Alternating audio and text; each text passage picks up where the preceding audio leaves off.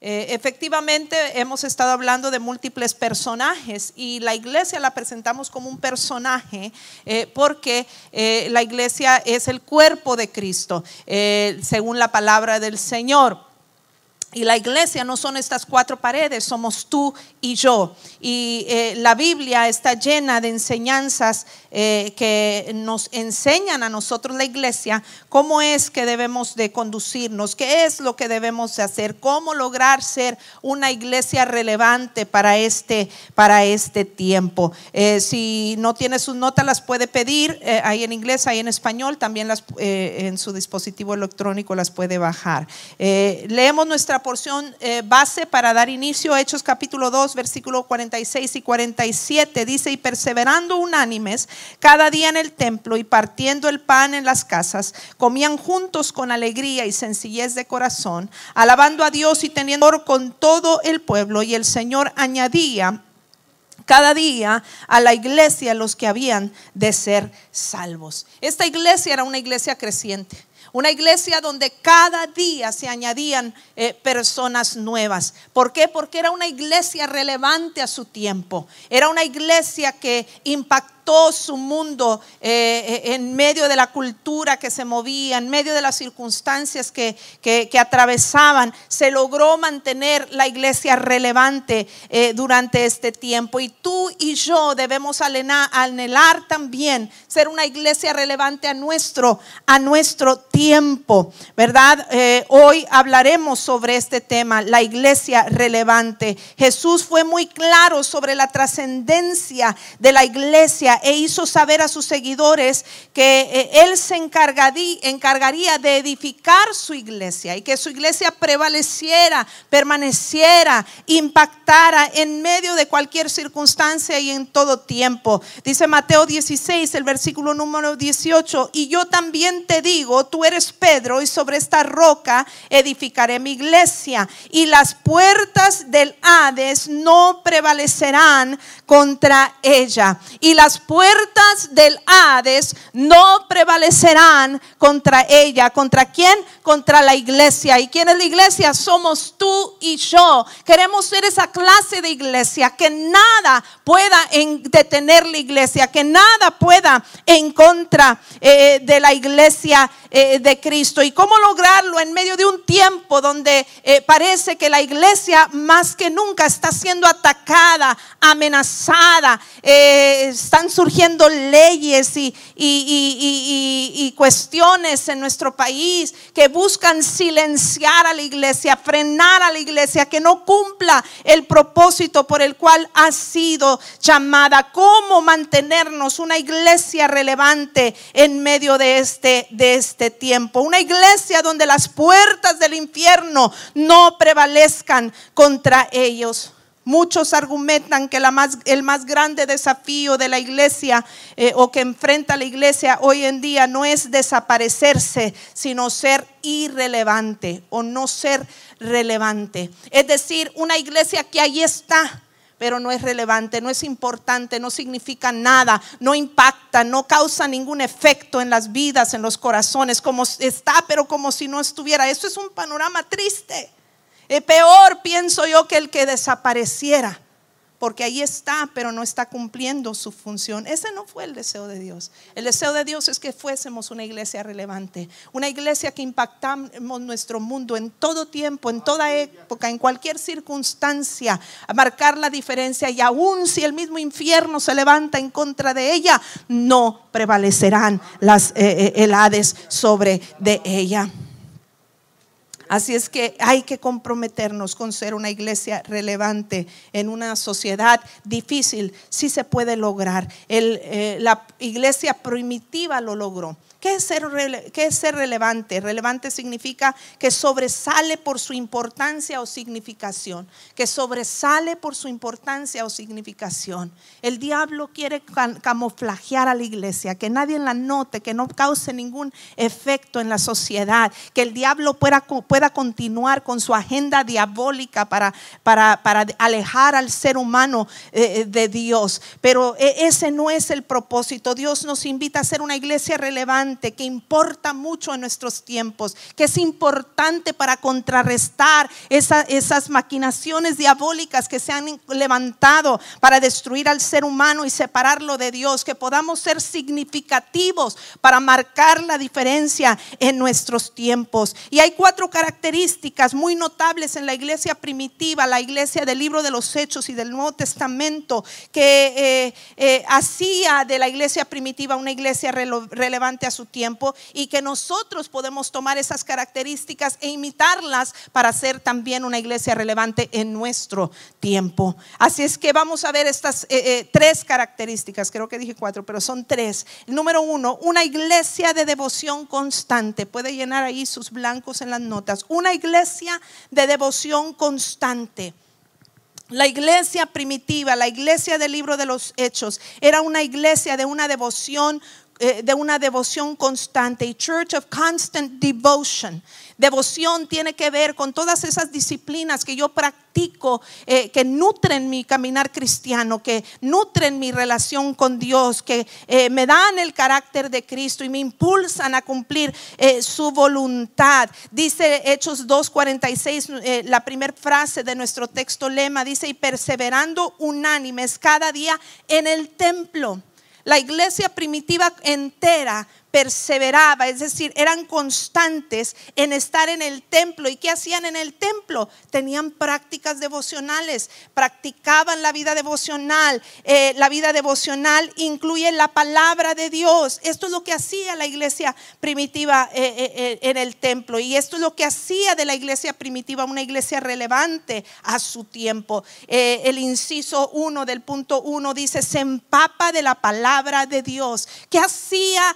¿Qué clase de devoción tenía esta gente? Pues esta gente se empapaba eh, de la palabra de Dios. Y me gusta utilizar ese adjetivo de empaparse porque eh, me puedo, algo me puede chispear, me mojé poquito, pero no es lo mismo empaparse, to soak up the word of God, como una esponja que lo chupa todo, que se empapa toda, que no deja nada eh, eh, fuera, ¿verdad? Eh, en esto tenemos que preservar, tal como lo hizo la iglesia primitiva. Dice el versículo 42, el mismo capítulo 2 de Hechos, y perseveraban, note la frase otra vez, perseveraban en la doctrina de los apóstoles. Estaban constantemente buscando conocer la doctrina de, la, de los apóstoles, de la doctrina de, de, Cristo, las enseñanzas de Jesús que compartían los apóstoles. ¿Por qué? Porque esta iglesia entendía que hay tantos beneficios personales de conocer la palabra de Dios. Segunda de Timoteo no lo recuerda, versículo 15 al 16 del capítulo 3, dice la nueva traducción viviente, desde la niñez se te ha enseñado las sagradas escrituras, las cuales te han dado la sabiduría para recibir la salvación que viene por confiar en Cristo Jesús.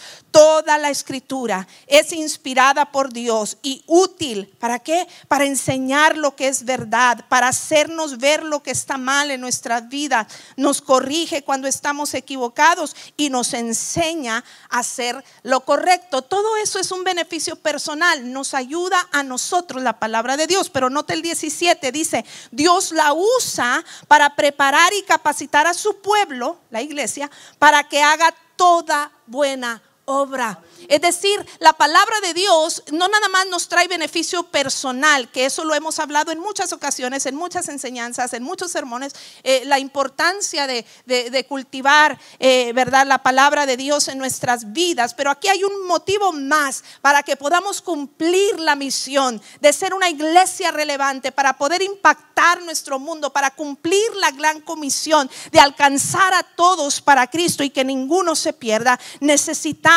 abrazar la palabra de Dios tal como la abrazó eh, la iglesia primitiva y empaparnos de ella, porque esta gente no, no tomaba esto a la ligera, eh, eh, ¿verdad? ellos tomaban esto como algo indispensable para mm, permanecer relevantes en su tiempo. La iglesia primitiva valoró el estudio de la palabra de Dios. se pensaría que la iglesia moderna con mayor razón la, la valoraría. ¿Por qué? Porque hoy más que nunca abundan las Biblias. Hoy más que nunca tenemos acceso a la palabra de Dios. Yo no sé usted, pero yo tengo un montón de Biblias de estudio, eh, eh, de, devoción, Biblias devocionales. Eh, tengo la Biblia de la mujer que habla de temas, los comentarios, ¿verdad? De la Biblia que, que, están ahí por los, por los comentaristas son para, de interés para la mujer. tengo una de apologética. en fin, tengo una negra, tengo una café, tengo una guinda, tengo una azul, eh, tengo muchas Biblias, ¿verdad? Este, eh, tengo la electrónica, que es la más práctica para mí ahora, ¿verdad? Cargar, las otras las dejo en casa, pero... Eh, ¿Verdad? Hoy más que nunca la Biblia está en todas partes. Hoy más que nunca eh, eh, en las iglesias, en, nuestras iglesias, ¿verdad? Se comparten estudios bíblicos, cursos, ¿verdad? Eh, y, electrónicamente podemos accesar no solo una Biblia, múltiples en un, en un, en un pequeño dispositivo. Aquí tenemos 10 versiones de la Biblia que podemos consultar, ¿verdad? Etcétera, etcétera. Sin embargo, es irónico que a pesar de todo el acceso aparente a la palabra de Dios, Dios, hoy más que nunca se exhibe un analfabetismo bíblico sin precedentes. La gente no conoce la palabra de Dios. La gente no tiene conocimiento apropiado de la palabra del Señor. Según estadísticas de, de, una encuesta que se hizo, el 60% de los cristianos nacidos de nuevo confiesan que no pueden nombrar cinco de los diez mandamientos. El 81% no cree o no, se eh, no es consciente de los principios básicos de la fe cristiana, no los conocen, las bases de la vida cristiana. El 12%, note esta, esta es curiosa, el 12% piensa que Juana de Arco es la esposa de Noé. no cabe duda que existe mucha ignorancia, tanta ignorancia de la palabra de Dios en nuestros tiempos. Y sabe, la pandemia ha venido a, sacar esto a flote. ¿Por qué? Porque tenemos gente toda confundida tantas cosas que se dicen, de, la pandemia, de la vacuna, eh, eh, tantas cosas que circulan por todas partes y la gente ahí está leyendo todo menos la palabra de Dios y lees todo y estás confundido y estás ansioso y estás con pánico y no duermes y tienes insomnio o te da la depresión con todo lo que está pasando. ¿Por qué? Porque no hay un conocimiento de la palabra de Dios. Si conociera que si me van a inyectar la marca de la bestia, que tengo que evitar la vacuna, mire amado hermano, si conociéramos la Biblia, supiéramos que la secuencia de eventos eh, proféticos de escatología, la, marca de la bestia no se podría dar ahora mismo. ¿Por qué? Porque primero tiene que pasar el arrebatamiento de la iglesia. ¿Por qué? Porque primero tiene que aparecer el anticristo, el falso profeta, eh, eh, ¿verdad? Eh, eh, tantas otras cosas que se tienen que alinear para cuando suceda la marca de la bestia. Y ahí estamos, creyendo todo lo que circula y, robándonos la paz y peleándonos los unos con los otros, que si debo, que si no debo, que si hago, que si no hago, peleándonos con los... Y el diablo nos está jugando el dedo en la boca y no estamos siendo una iglesia relevante que impacte nuestro mundo alrededor. Por falta de conocimiento. Conoceréis la verdad, dice la Biblia. Y la verdad es la que va a ser libre. Te va a ser libre a ti, va a ser libre a otros, porque tendrás el conocimiento también para compartir con otros. Ahorita vamos a hablar un poco más acerca de ello.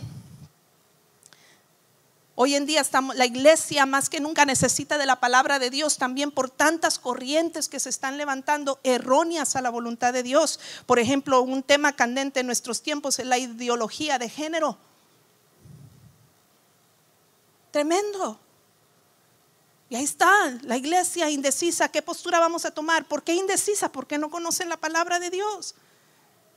La postura que debemos de tener sobre el aborto, la deidad de Jesús, ¿es Jesús o no es Jesús Dios? ¿Por qué la gente argumenta sobre estas cosas? Por falta de conocimientos. Y hoy más que nunca hay corrientes que amenazan eh, eh, eh, las verdades bíblicas, que amenazan nuestros valores familiares y morales como creyentes.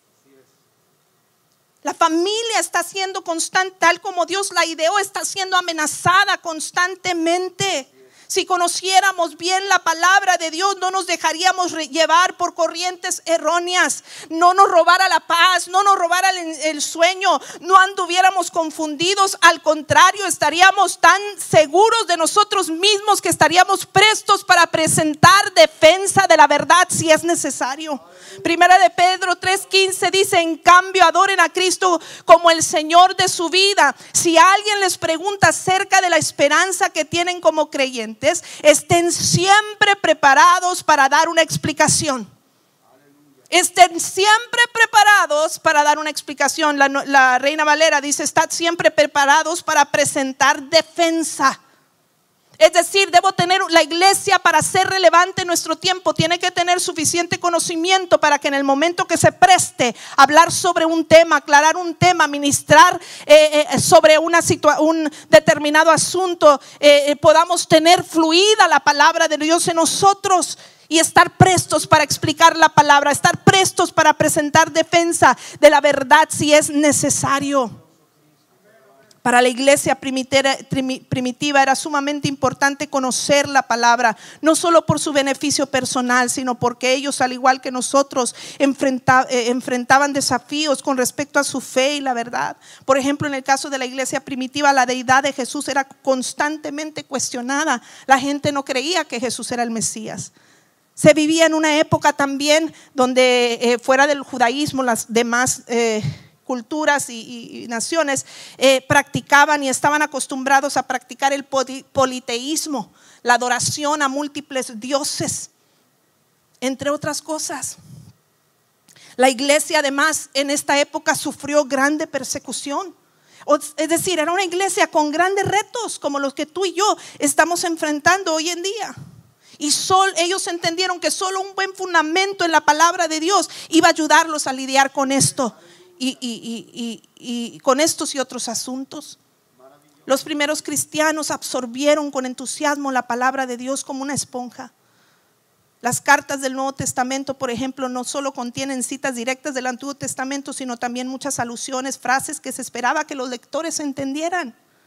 Por ejemplo, el libro de Apocalipsis por sí solo no contiene una cita directa del Antiguo Testamento y sin embargo tiene más de 500 alusiones, palabras o frases al Antiguo Testamento. Estas alusiones solo se podían ser capaces de que el autor las identifique cuando tiene un conocimiento del Antiguo Testamento. La iglesia primitiva tomó muy en serio la declaración de Jesús, que no solo de pan vivirá el hombre, sino de toda palabra que sale de la boca de Dios. Y la Biblia es la palabra de Dios. Y tenemos que empaparnos de ella. Por eso los líderes cristianos de aquel entonces, de aquellos primeros siglos de la fe cristiana, ordenaron un estudio riguroso y comunitario de la Biblia para todos los que se convertían a, a Jesús. Cada nuevo creyente pasaba sus primeros tres años de fe estudiando toda la Biblia para que se infiltrara hasta sus huesos, como dice Hebreos 4:12. Ciertamente la palabra de Dios es viva y poderosa y más cortante que cualquier espada de dos filos. Penetra hasta, los más hasta lo más profundo del alma y del espíritu, hasta la médula de los huesos y juzga los pensamientos y las intenciones del corazón. Te pregunto esta mañana, ¿te has empapado de la palabra de tal manera que se ha filtrado entre tus huesos?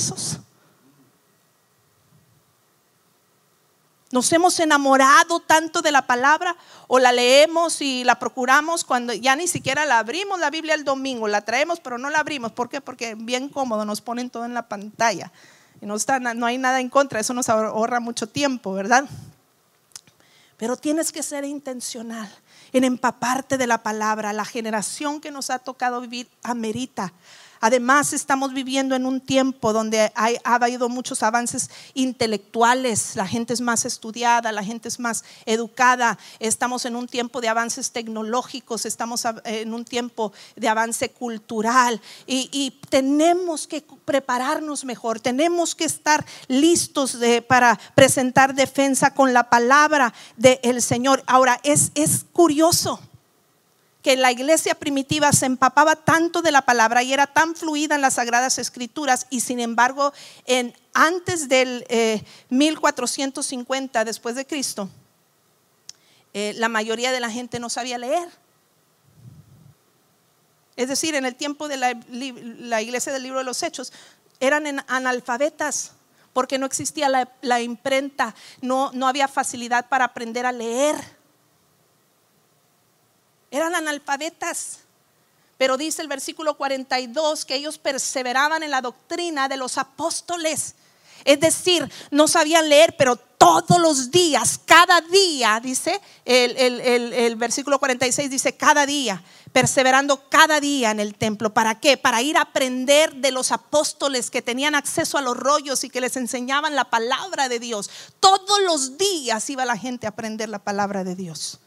Y una vez convertidos desde niños tenían una disciplina extraordinaria para eh, hasta la fecha los judíos lo practican para enseñar las sagradas escrituras a, las nuevas generaciones. Es increíble.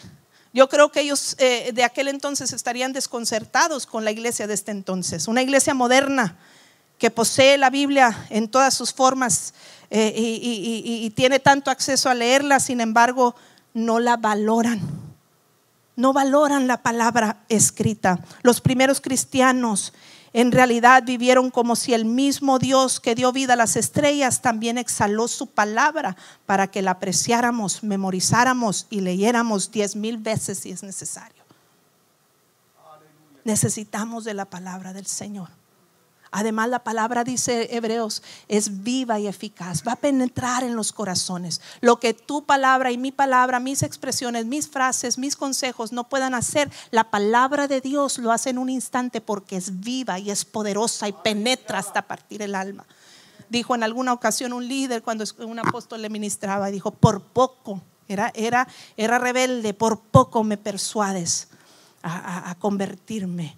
¿Verdad? Por el amor a la palabra de Dios. El inciso 2, practica la oración. La iglesia relevante practica la oración. Es lo que hacía la iglesia del libro de los ocho. Dice, perseveraban en el templo haciendo que eh, la oración, versículo 42, la siguiente frase, en las oraciones, perseveraban en qué? En las oraciones. En el libro de los hechos encontramos una iglesia profundamente enraizada en la oración. Tanto la comunidad como los individuos oraban sin cesar, cumpliendo el mandato de Jesús. Nos encontramos sin duda ante otra de las claves fundamentales de la iglesia primitiva para mantenerse relevante en su tiempo. Una iglesia que ora es una iglesia que vive en la dependencia de su Señor, lo mismo que Jesús hacía eh, dependiendo de su Padre. Cuando oramos estamos diciéndole al Señor, dependo de ti, los retos que tengo enfrente me pueden superar, pero con tu ayuda, con tu intervención, Señor, vamos a salir adelante. Ellos tenían muchos retos, pero entendían que la oración era clave para superarlos todos. No percibimos en el libro de los Hechos una iglesia autosuficiente porque este es otro de los peligros de estos avances que nuestra generación nos ha tocado vivir como hay tanta eh, avance intelectual, capacidades, recursos, eh, cada vez la gente es más pudiente, eh, esto a veces es peligroso, aunque parecen cosas positivas que lo son, pero también pueden provocar una falsa sensación de autosuficiencia, de que no necesito a Dios, y esto se puede infiltrar hasta en la iglesia, donde hacemos la rutina de un cristiano, pero ya no nos, ya no nos apasionamos devocionalmente por la palabra y por pasar tiempo en oración con nuestro Dios y es como decirle a Dios, no te necesito. Y no, no, nuestra lucha, dice la Biblia, no es contra carne ni sangre, sino contra principados y gobernantes de las tinieblas, en otras palabras, contra el diablo y sus demonios.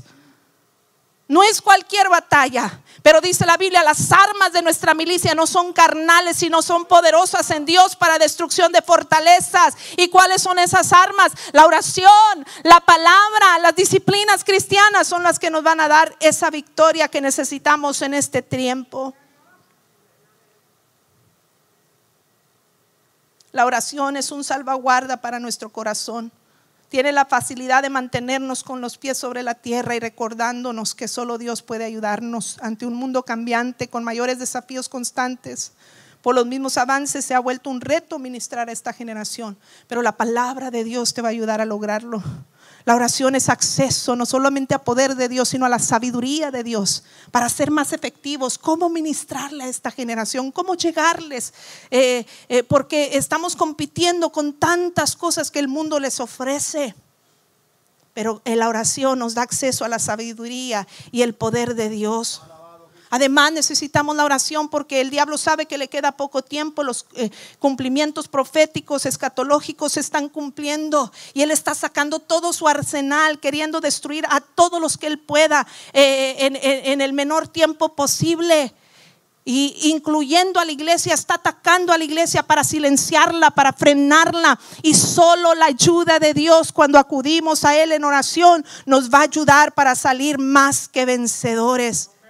Es difícil, sí, pero no imposible porque todo lo podemos en Cristo que nos fortalece. Pero es cuando en Cristo, cuando procuro tener comunión con Él, como en oración. Para el que cree todas las cosas le son posibles. Somos más que vencedores cuando cuando oramos creyendo recibiréis, ¿verdad? Entonces es la oración que cambia las cosas. El poder de la oración era la fuerza de la comunidad cristiana primitiva. Ellos descubrieron que hay poder en la oración.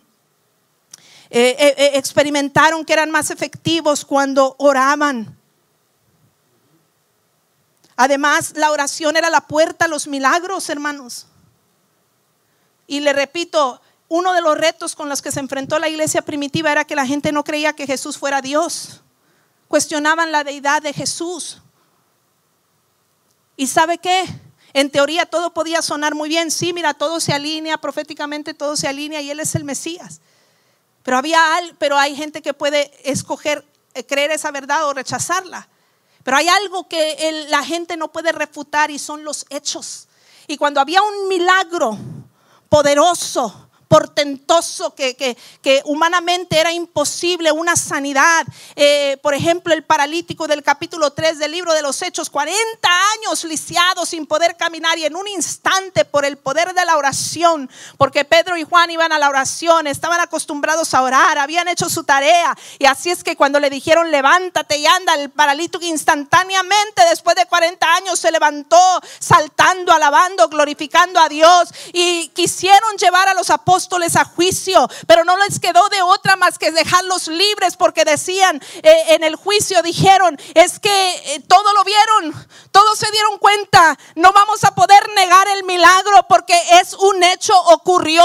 Amado hermano, cuando tú te conviertes en una iglesia de oración, este mundo que se niega a creer en Dios no le va a quedar otra más que aceptar que nuestro Dios es el único Dios verdadero. ¿Por qué? Porque han visto poder de Dios a través de tu vida demostración de poder como resultado de una oración. Porque dice la Biblia que la oración del justo puede no poquito, puede mucho. La oración del justo puede mucho. Hechos 4:31, después de esta oración, oraron después de que fueron libres, después de haber estado enjuiciados, eh, bajo juicio. Dice, el lugar donde estaban reunidos tembló y todos fueron, todos fueron llenos del Espíritu Santo y predicaron predicaban con valentía la palabra de Dios. Los estaban acusando y saliendo, el pueblo se puso a orar otra vez y otros milagros ocurrieron. Se sacudió la tierra, hubo un temblor y, y gente fue bautizada milagrosamente por el Espíritu Santo y fueron empoderados para predicar la palabra. Los creyentes del libro de los Hechos entendieron que la oración era indispensable para ser relevantes en dicha generación. Dice el versículo 43, Hechos 2, y sobrevino temor a toda persona y muchas maravillas y señales eran hechas por los apóstoles.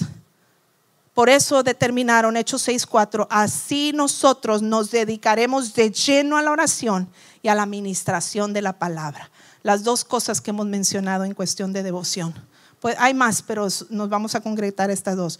Eh, era gente de devoción dedicada a la oración y al ministerio de la palabra y determinaron vamos a dedicarnos a ello. Yo no lo puedo hacer por ti. Yo no puedo adentrarme en la palabra por ti, excepto lo que, lo que está a mi alcance de exponerlo aquí en la, en la iglesia. Es tu tarea entrar, empaparte de la palabra, es tu decisión.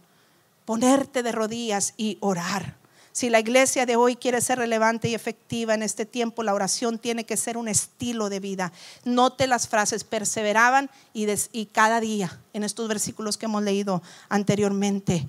Eh, esto nos habla de un estilo de vida, de una constancia, de algo que tenemos que hacer rutinario, cotidiano, y esto va a producir grandes resultados y va a producir una iglesia relevante. Número dos una iglesia de comunión sincera. Sé que me he tomado más tiempo en el uno, pero los demás prometo que van a ser más cortos. Una iglesia de comunión sincera.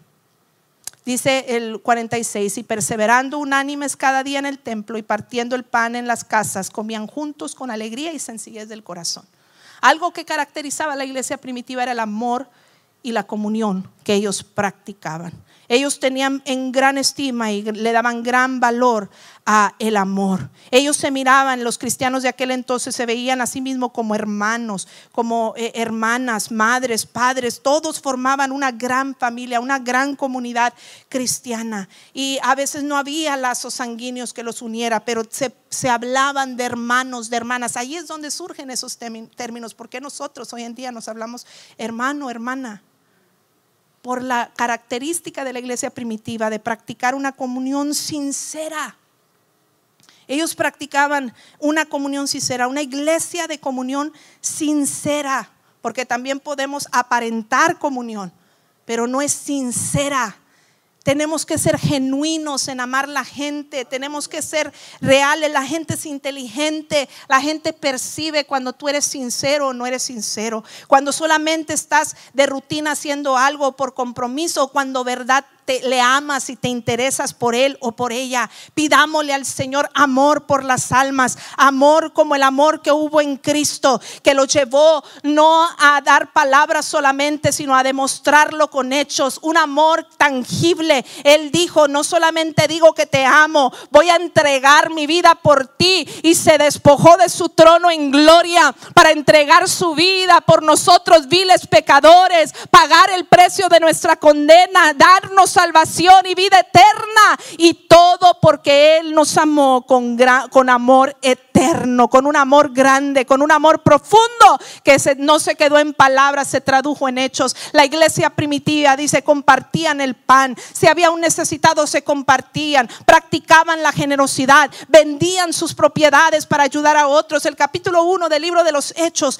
había un diálogo donde eh, los discípulos y Jesús hablaban sobre el, cuándo vas a restablecer tu reino. Entonces eh, la iglesia primitiva pensaba que el reino de Dios se iba a establecer pronto. Entonces dijeron, ¿sabes qué? No nos vamos a pegar a las cosas materiales. Hay que utilizarlas para amarnos los unos a los otros, para alcanzar a otros mediante el amor, porque el amor no solamente es entre hermanos de la fe, sino también para el no creyente. Practicar el amor es lo más importante. Mire, hoy en día competimos con muchas cosas. Por eso traemos a veces aquí pantallas grandes, luces, vestidas cómodas. ¿Por qué? Porque queremos estar a la vanguardia, pero hay algo que nada de esto sustituye y es el amor de Dios. Si tuviéramos todo esto y no practicáramos el amor entre nosotros, todo es en vano. Lea 1 Corintios 13. Es como un metal que retiñe, que resuena. Es nada más ruido. No es nada armonioso. Es algo molesto. Pero cuando hay amor, dice 1 Corintios 13, 13, tres cosas durarán para siempre. La fe, la esperanza y el amor. Y el, el mayor de las tres es el amor. El mayor es el amor. Porque sabía usted que la necesidad más grande del ser humano es ser amado. Por eso cuando hay alguien en la cárcel y lo quieren castigar de lo peor, lo mandan a aislamiento, porque fuimos diseñados para relacionarnos, para amarnos, los, para sentirnos amados. Y tú y yo tenemos el amor más grande, el amor de Dios. Y Jesús nos exhorta en Juan 15, 12, este es mi mandamiento, ámense unos a otros de la misma manera en que yo los he amado. Mateo 22, 36 al 40, la regla de oro, amarás al Señor con, con todo lo que tú eres, pero a tu prójimo también como a ti mismo. Y dice, estos son los dos grandes mandamientos. ¿Quieres impactar la vida de alguien para la eternidad? Dice, dice 1 Corintios 13, 13, durar, las tres cosas duran para siempre, la fe, la esperanza y el amor, y el mayor de ellos es el amor, duran para siempre. ¿Quieres impactar no momentáneamente a tu generación y a la gente que nos rodea? ¿Quieres impactarlos para la eternidad? Practica el amor, un amor sincero, y que ese amor se traduzca en hechos como lo hizo la iglesia primitiva. Esto es lo que hacían los creyentes del libro de los hechos y lo que nosotros también debemos hacer entre nosotros. Lea todo el libro de los hechos en su propio tiempo y encontrará cantidad de expresiones y acciones que denotaban la comunión sincera y el amor que practicaba la iglesia. Los historiadores han atribuido la rápida difusión del cristianismo a partir del libro de los hechos, en parte a que los primeros creyentes fueran contraculturales al mundo que les rodeaba. Contraculturales, ¿por qué? Porque la cultura de aquel entonces segregaba hombres, mujeres, nacionalidades, los judíos no podían mezclarse con los gentiles, etcétera. Pero ¿qué hizo la iglesia primitiva? La iglesia primitiva derribó todas esas barreras. La iglesia primitiva llegó el momento en que se derribaron los muros culturales de separación. La iglesia primitiva abrazó e incluyó a esclavos y a libres, a mujeres y a hombres y a una variedad de razas y nacionalidades y por esto fueron relevantes en su tiempo. Tú y yo tenemos que hacer lo mismo como creyentes no debemos ser exclusivos, debemos ser inclusivos, incluir a todo. Y, aclaro, no es que solapemos el pecado, pero los primero, darles un sentido de pertenencia primero. Ya cuando estén aquí, el amor los va a llevar a la transformación. Nunca olvido el caso de la hermana, eh, de la hermana Diana, algunos la conocen, fundadora del Ministerio de Cinco Minutos de aquí de nuestra iglesia. 30 años aproximadamente en, el estilo de vida de la homosexualidad. Y por 30 años miserable por su propio testimonio que ella da, dice, me sentía vacía, muy dentro de mí sabía yo que, que me faltaba algo y nunca fui realmente feliz. Y con esa necesidad de llenar el vacío de mi corazón empecé a visitar varias iglesias, pero de todas me iba enseguida porque me veían como bicho raro, porque los que recuerdan a la hermana Diana de aquel entonces, ella vestía como hombre. Y entonces ella, ella eh, dice, me sentía como un bicho raro. Y cuando llegó a Comunidad Cristiana Manuel, yo recuerdo haberla recibido y, dije, ay Señor, ¿cómo la trato? Porque visualmente, aunque no es contundente, pero visualmente nos daba a entender que probablemente ella tenía un estilo de vida homosexual. Y Señor, ¿cómo la trato? Porque todas las hermanas me estaban viendo, ¿cómo vas a tratar a, esta persona? Y en oración le dije, porque aquí, usted sabe, antes de la pandemia siempre nos hemos abrazado y besado, todos nos saludamos con mucho afecto. Y yo saludaba a todas las hermanas de abrazo y de beso en, una forma sana. Y, recuerdo que llega Diana y, le digo, Señor, ¿la abrazo? ¿No la abrazo? Eh, ¿Qué hago, verdad? Eh, todos me están viendo y orando. Le dije, Señor, ¿cómo, ¿cómo actúo? Tampoco quiero malas interpretaciones. Y entonces el Espíritu Santo nada más me dijo, ámala. Así como a las demás, ámala. Y empecé yo a abrazarla y a saludarla de beso y abrazo, tal igual como hacía con mis demás hermanas aquí en Cristo llegó un día una llamada a mi teléfono. Lo recuerdo muy bien, estaba en la fila del puente de Matamoros para cruzar a Bronzeville y la fila estaba enorme, eso sabía que iba a estar ahí un par de horas. Le tomo la llamada. Dios me puso en esa fila porque necesitaba dedicarle tiempo a Diana. Y Diana me dice, quiero entregar mi vida a Cristo. Quiero el amor que tienen mis hermanas, las hermanas de la iglesia un amor puro, un amor sincero. Sé que eso es lo que necesito. Y le ministré salvación a mi hermana Diana.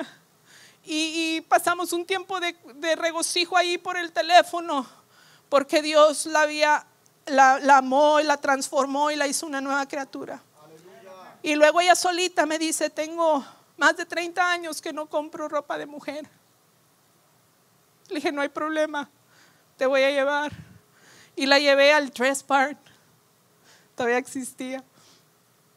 Ella tiene una discapacidad, eso no era muy práctico los vestidos, era más práctico los pantalones, pero ahí vendían muchas cosas femeninas. Y por primera vez se compró una blusa rosa. Le compré una blusa rosa. Por primera vez se compró, le compré, porque Dios me puso en mi corazón, que ella quería que yo la acompañara, pero Dios me puso, tú se lo vas a pagar. Le compré una blusa de flores floreada Nunca se había puesto una blusa floreada. Y nació de ella. Yo nunca, yo siempre dije, yo no le voy a decir nada. Yo creo que el Espíritu Santo va a tratar con ella. Y ella sola pidió. Ella sola me comentó, yo quise ayudarla. Y después la persona que nos atendió le pudimos ministrar, platicar su testimonio y por qué estábamos ahí en la tienda y qué es lo que estábamos haciendo. Y ella lloró y le ministramos a esa mujer en ese lugar. Hay cosas, el amor, amado hermano, no tiene sustituto.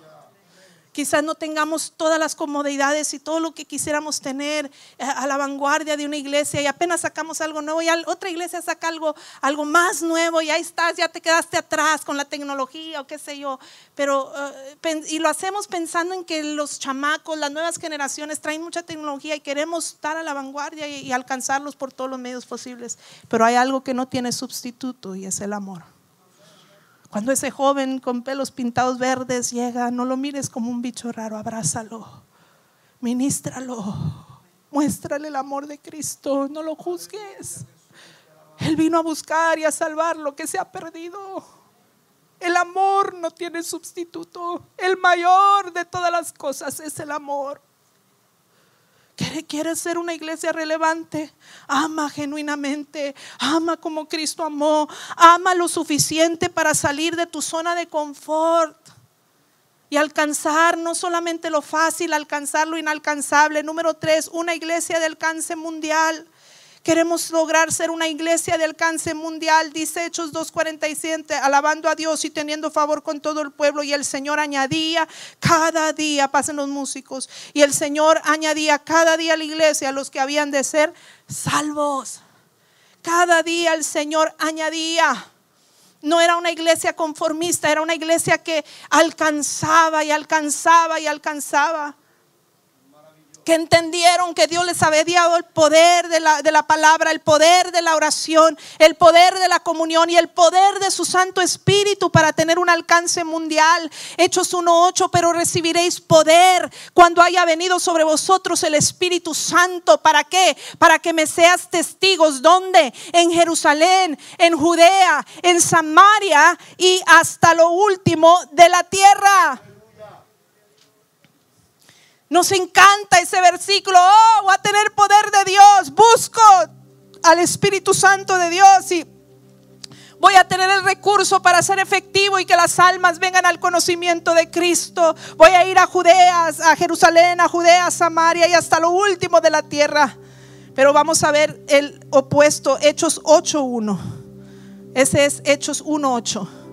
Ahora vamos a ver Hechos 8.1. Dice, Saulo fue uno de los testigos y estuvo totalmente de acuerdo con el asesinato de Esteban. Ese día comenzó una gran ola de persecución que se extendió por toda la iglesia de Jerusalén. Y todos los creyentes, excepto los apóstoles, fueron dispersados por las regiones de Judea y Samaria. Nota la similitud. Jerusalén, Judea, Samaria. Y se seguían esparciendo fines de la tierra. Pero dice que comenzó una gran ola de persecución. Y Esteban fue el mártir. Lo acababan de matar por la causa de Cristo. Nos encanta Hechos 1.8. No nos gusta mucho Hechos 8.1. Pero para ser una iglesia relevante en este tiempo de grandes retos que nos ha tocado vivir, he sentido en mi espíritu que tenemos que estar dispuestos hasta ser perseguidos por la causa de Cristo, como lo fue la iglesia primitiva, con tal de que uno se arrepienta. Vale la pena que la, que la sangre de Cristo derramada en la cruz del Calvario no sea en vano. Que valga, hagamos que valga la pena. Comprometámonos al evangelismo global, mundial, universal, sin acepción de personas me gustó usar eh, el adjetivo alcance, una, iglesia de alcance mundial. Alcance, habla de alcanzar, de estirarnos, de lograr alguien que está delante de ti en el tiempo y el espacio, alcanzarlo y ponerte a la par. Ese alcanzar a la mejora implica acelerar el, el paso y agitarme un poco, sobre todo si no tengo condición física. Ese alcanzar implica a la mejor sudar. Ese alcanzar eh, implica a la mejor forcejear. No sé, ese alcanzar implica salir de nuestra zona de confort. ¿Estarás dispuesto, dispuesta a salir de tu zona de confort para ser una iglesia relevante? O ya me conformé con que yo acepté a Cristo, ya somos salvos, ya tenemos la vida eterna y los demás que se rasquen como puedan. Ay, Padre. No, hermanos. No. Que podamos orar por la compasión que hubo en Cristo para las almas estar dispuestos a detenerme un momento y darle un tratado a ese indigente que está en la calle.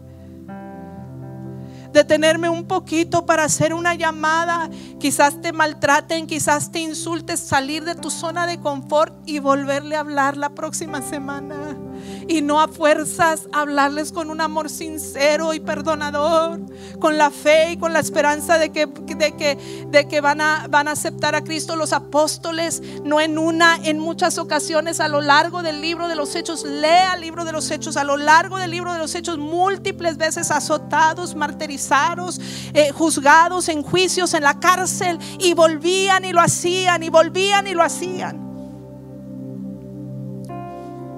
Porque tenían una encomienda, ser una iglesia relevante a su tiempo. Póngase de pie.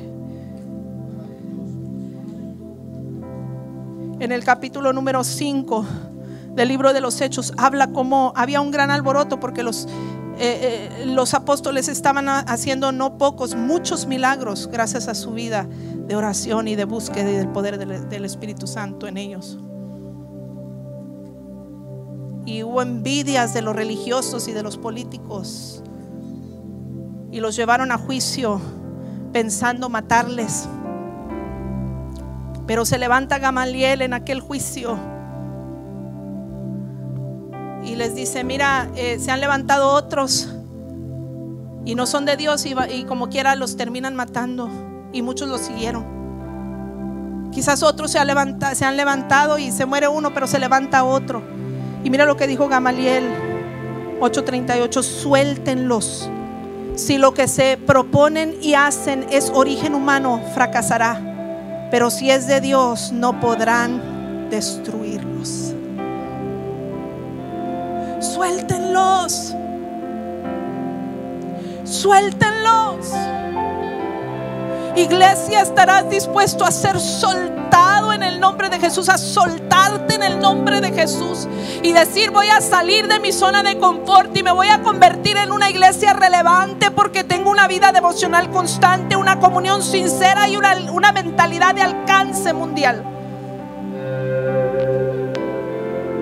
Estarás dispuesto a soltarte y que el mundo sepa que no fracasaremos porque Cristo ya nos dio la promesa, las puertas del Hades, las puertas del infierno no prevalecerán contra la iglesia. No seremos destruidos. Así se levanta el mismo infierno en nuestra contra, no seremos destruidos. Levántate en fe, levántate en la promesa de Dios, levántate en la autoridad y la unción del Espíritu Santo. Y después de ese juicio, mire lo que dice el versículo 41, los apóstoles se salieron del consejo porque los azotaron, les advirtieron, bueno, los vamos a soltar, pero los, los martirizaron, los golpearon, los lastimaron y le dijeron, no vuelvan a hablar en el nombre de Jesús. Y dice, así pues los apóstoles salieron del consejo llenos de gozo por haber sido considerados dignos de sufrir afrentas por causa del nombre del nombre. Y día tras día en el templo y en la casa, no en las casas, de casa en casa, no dejaban de enseñar y anunciar las buenas nuevas de Jesús, que Jesús es el Mesías. Les advirtieron, pero ellos dijeron, no nos vamos a detener. Porque entendían una verdad, las puertas del infierno no prevalecerán. Porque la iglesia ha sido llamada a ser una iglesia relevante importante, significativa para este tiempo, por muy difícil que este sea. Se consideraron dignos de sufrir afrenta por la causa de Cristo. ¡Wow! Ay, Señor, pobrecito de mí. Eh, me, me, ven mal por ser cristiano, mis familiares, qué sé yo. Ellos lo consideraban dignos, se consideraron dignos de recibir afrentas. Oh, qué privilegio el mío, Señor, si por mi, tu causa soy vituperado. Lo dice Mateo 5, bienaventurados los que por su causa son vituperados. De Dios recibiremos la recompensa en su debido tiempo. Qué privilegio el nuestro. Si hemos de dar nuestra vida para que otro la salve por la eternidad. Al fin y al cabo, nuestra vida eterna está asegurada en Cristo. Estarás dispuesto de salir de tu zona de confort. Estarás dispuesto a salir a alcanzarlos y ser una iglesia relevante que anuncia las buenas nuevas en este tiempo que nos ha tocado vivir.